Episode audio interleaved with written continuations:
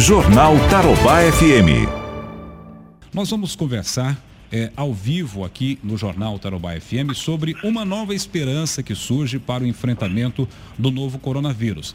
É a dexametasona. E sobre esse assunto, nós convidamos o doutor Arilson Marimoto para participar com a gente. Doutor Arilson, muito bom dia, um prazer em ouvi-lo novamente. É, bom dia, prazer é meu pelo convite. Doutor Arilson, qual a avaliação que o senhor faz aí desse medicamento? É um medicamento já conhecido, doutor, da, da medicina? Sim, ele é uma medicação que é utilizado faz muito tempo como anti-inflamatório. Um, um, exemplo bem típico que a gente utiliza isso seria nos casos de meningite. Alguns casos de meningite bacteriana causado por hemófilos, uma bactéria, você dá o antibiótico e dá dexametasona. O que foi verificado, é, um, um breve histórico, foi verificado nas pessoas que só usavam antibiótico para combater a bactéria, tá? Eles, eles, tinham uma maior chance de ter uma morbidade. O que, que era? Eles levavam a maior chance de surdez ou sequelas neurológicas. Quando associava com dexametasona, diminuiu a morbidade, quer dizer, diminuiu o risco de surdez e também risco de sequelas neurológicas. Então, consequentemente, essa medicação, tecnicamente, ele não é um antiviral. Ele diminui a inflamação da resposta. O que quero dizer com isso? Imagine que uma pessoa fique muito grave, eu dou um calmante. Então, a gente não sabe por que algumas pessoas com Covid ele tem uma resposta exagerada em termos de inflamação. Consequentemente, o que, que essa medicação faz? Ele diminui a intensidade desse processo inflamatório. Tá? Então, ele tecnicamente não é um antiviral. Perfeito. E a resposta, na maioria dos casos, tem sido positiva? Quer dizer, esse medicamento já está sendo utilizado e a resposta tem sido positiva? Como ele foi, basicamente foi é, o, é, o estudo Recovery, né? Ainda ele não foi totalmente, ele foi publicado agora. A partir de agora a gente vai começar a verificar esse resultado na prática nossa, tá? Então esse estudo foi lançado dia 15 para dia 16. Dia 16 a, a, a Sociedade de Infectologia é, colocou como uma, uma, opção, quer dizer, mais uma opção de tratamento para esses pacientes. Então, quer dizer, a partir do dia 16, a gente vai começar sendo utilizado. Anteriormente, a gente não tinha esse dado para colocar como essa medicação de uso é, contínuo, quer dizer, de uso rotineiro. Perfeito. Precisa de algum protocolo para isso, doutor? A princípio, não. não é, o, o, protocolo que segue são as recomendações. Como são doenças novas, existe um protocolo básico né, de tratamento do, uh, do Covid que a gente faz tá? da própria sociedade. Essa é uma recomendação que a gente oferece como tratamento é, para qualquer outra infecção. Olha, vamos utilizar, a gente informa o paciente, o familiar do paciente, que a gente vai utilizar a medicação. Basicamente isso. E geralmente na, em consultório, a gente utiliza essas medicações de acordo com a liberação ou não da sociedade ou do, do governo, quer dizer, do Ministério da Saúde. Perfeito. Doutor Ailson, como infectologista, qual a avaliação que o senhor faz neste momento do avanço da doença aqui em nossa cidade, de uma maneira geral no Paraná? Isso era previsto? Os especialistas já estavam olhando para essa ascendente ou não? Então, a partir do momento que você é, aumenta a circulação das pessoas, qualquer doença viral que se passa por gotículas, existe um aumento também da, da expressão das gotículas e do vírus, consequentemente. Então é uma coisa esperada.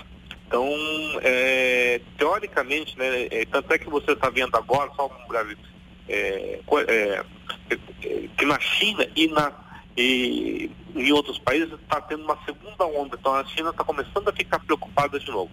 O que se entende, né? Que a única maneira de, de não circular o vírus é uma coisa extremamente difícil de acontecer e difícil de fazer, extremamente difícil, quase impossível.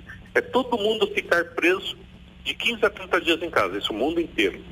Consequentemente, você acabaria com, entre aspas, o estoque de vírus. Só que a gente não consegue fazer isso no mundo inteiro. E, infelizmente, todo mundo precisa comer e viver e, e trabalhar. Então, vai ter um, a circulação. O problema é a, a circulação não, não crie uma quantidade muito grande tá? Se estima hoje né, de cada, mais ou menos de cada uma pessoa transmite ponto 1.1 a 1.3. Quer dizer, a cada 100 pessoas surge 110 pessoas transmitidas. Consequentemente, quanto mais pessoas infectadas, maior quantidade de, de pessoas vão ser infectadas.